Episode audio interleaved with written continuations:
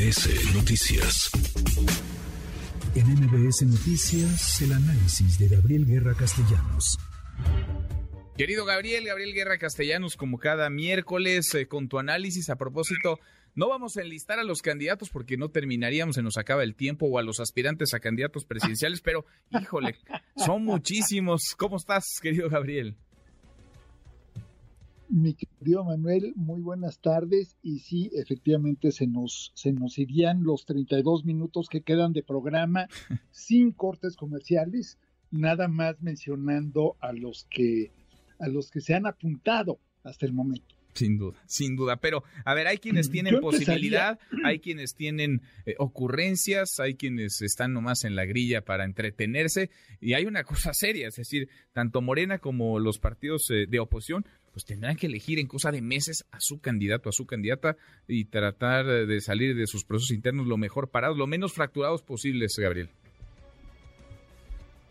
Efectivamente, y mira, Manuel, con todo y lo que se diga, Morena, bien que mal, tiene relativamente claro cuál va a ser el proceso, eh, que es un, eh, un proceso que no, no, digo que sea el adecuado, no, digo que sea el más democrático, el correcto, simplemente es el que es y es el que han usado a lo largo de cinco años, que es el de las encuestas eh, internas, digamos, no enfocadas a la militancia, con un dedo que se pone sobre la balanza y que obviamente incide, aunque tal vez, y no, no, no viene al caso ponernos a discutir si es el que decide o no. Yo la verdad, Manuel, desde los tiempos del dedazo priista tradicional, eh, sé eh, por conversaciones con muchos de los que fueron actores principales, que tampoco es como que el presidente se despierte un día y diga, ay, Chucho, ¿no? O hay este Mario, no, es toma en cuenta un número de cosas, incluyendo, por supuesto, quién es más competitivo y quién tiene mayores posibilidades de ganar y de continuar con su proyecto. Entonces, Morena, bien que mal, ya tiene el camino pues por lo menos ya lo tiene trazado. Sí, sí, sí, sí, sí. Nos decía la ruta hace unos días Mario Delgado, a ver, van a, después de la elección en el Estado de México, después del domingo 4 de junio, va a convocar a los aspirantes la semana del 5, eh, después emitirán la convocatoria hacia finales de junio y van para la primera, la primera encuesta de julio-agosto, después una segunda y Morena pues como en otras, se, se, adelantará y eso le dará algo, digamos, de competitividad. En la oposición, Gabriel, no se terminan de poner de acuerdo, oigo ocurrencias de un lado del otro, en algunas están de acuerdo, en otras no están ni siquiera cerca. Y eso es precisamente el punto, Manuel, porque mientras que Morena ya tiene eh, su hoja de ruta, en la oposición no parece haber ni siquiera un acuerdo dentro de cada uno de los partidos, sobre todo de los dos que van a jugar en serio, eh, que son PRI y PAN, para ver eh, de cuál de los dos sale el candidato aliancista a la presidencia. Entonces, ni el PRI ni el PAN tienen del todo definido el mecanismo.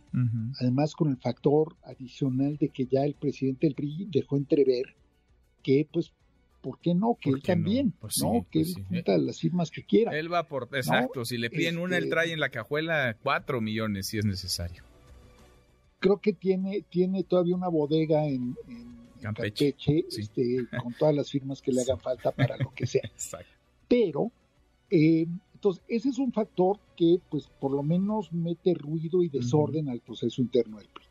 Eh, que además es un partido que no tiene el hábito, no tiene la costumbre de tener procesos internos democráticos.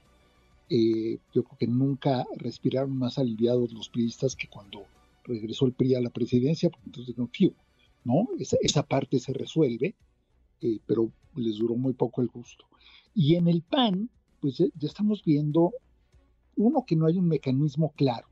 O sea, me parece increíble, estamos a fines de mayo, eh, estamos a seis meses, siete meses Manuel, de que esto ya se empieza a decantar.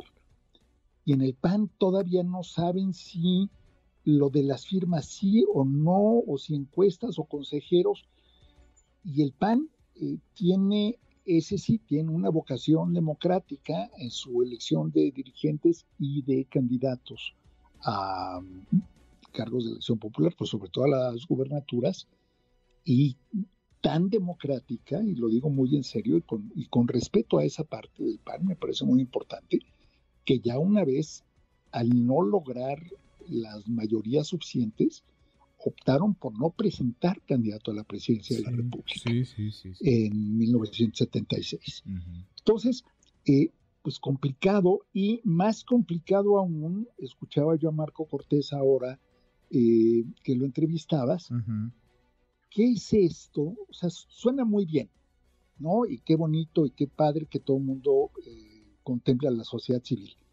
Pero ¿qué es esto de ir de la mano de la sociedad civil?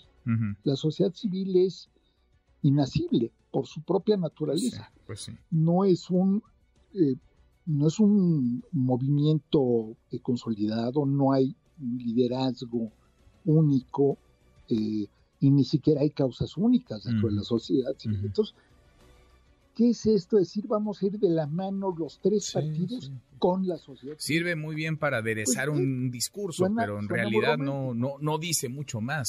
¿No? dice mucho más. ¿Cuál sería el mejor método entonces para, para la oposición? A ver, yo he platicado eh, off the record y al aire con varios de quienes aspiran a la candidatura presidencial y escucho de todo. Hay quienes dicen, pues primero que cada partido defina a un aspirante, a un candidato y después eh, vayamos a una gran encuesta entre tres o entre cuatro los que se reúnan. Hay quienes piensan que no, que tiene que ser un proceso único dentro de la alianza. Hay quienes hablan de una encuesta, otros piensan que el requisito de las firmas hace sentido. ¿Cuál podría ser un método que los deje bien parados, Gabriel? Porque si no, se van a tener, se van a terminar por dividir más aún frente a Morena que luce pues, mucho más eh, potente en términos electorales. Mira, em, creo que hay varios mecanismos. Em, el de las firmas tiene una ventaja y es que mm, demuestra, obviamente siempre y cuando las firmas se puedan eh, validar, porque ya hubo alguna vez alguna mala experiencia eh, con firmas, ¿no? En, la conformación de un partido que no, que no llegó a completarse, eh, que tú recordarás y que nuestro público recordará, pero lo de las firmas te habla de dos cosas. El de Margarita Zavala y Felipe Calderón. Una capacidad, exactamente. Eh, las firmas tienen una ventaja muy importante, que es te obliga a demostrar no solamente tus niveles de conocimiento o de aprobación en las encuestas, que eso es muy volátil, pero que tienes una cierta capacidad de organización y de movilización.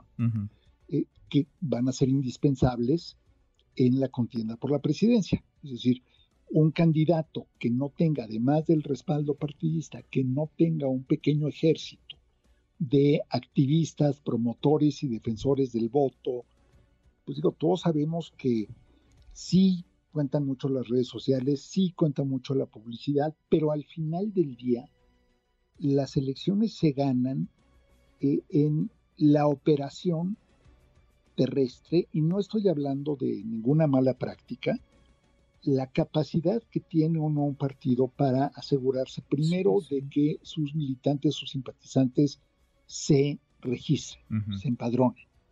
Segundo, para garantizar que estén en el distrito que les toca el día de la elección y luego que vayan a votar el día de la elección. Movilizar. y estas prácticas que algunos llaman acarreo, en Estados Unidos el término es sacar el voto, get out the vote.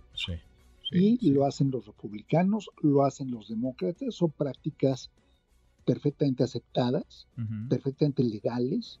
O sea, no tiene nada de malo que tú hagas cosas, digo, mientras no obligues a nadie. Sí, mientras no sea ilegal y se utilicen recursos públicos, ¿no? Pero, pero digamos, entusiasmar a los tuyos, que tengas un candidato que eh, provoque a los, a los propios a que lo respalden, a que lo apoyen. Entonces, ¿ves bien lo de las firmas? ¿Y qué? ¿Una encuesta? ¿Una gran encuesta? ¿Una encuesta por partido? ¿Cómo lo ves, Gabriel? Yo creo que lo ideal, pero lo veo muy difícil de realizar, sería una, eh, una elección primaria. Eso le daría legitimidad, le daría, eh, pues además, una primera medida de cómo está su nivel de participación, pero lo veo complicado. Y lo veo complicado porque además, pues hay muchos estados y muchas comunidades en las que uno de los dos eh, partidos dominantes en la alianza, lo digo con respeto al PRD, no es que no cuente, pero al final eh, el PRD no es primera fuerza eh, opositora en ninguno de los estados, hasta donde yo recuerdo.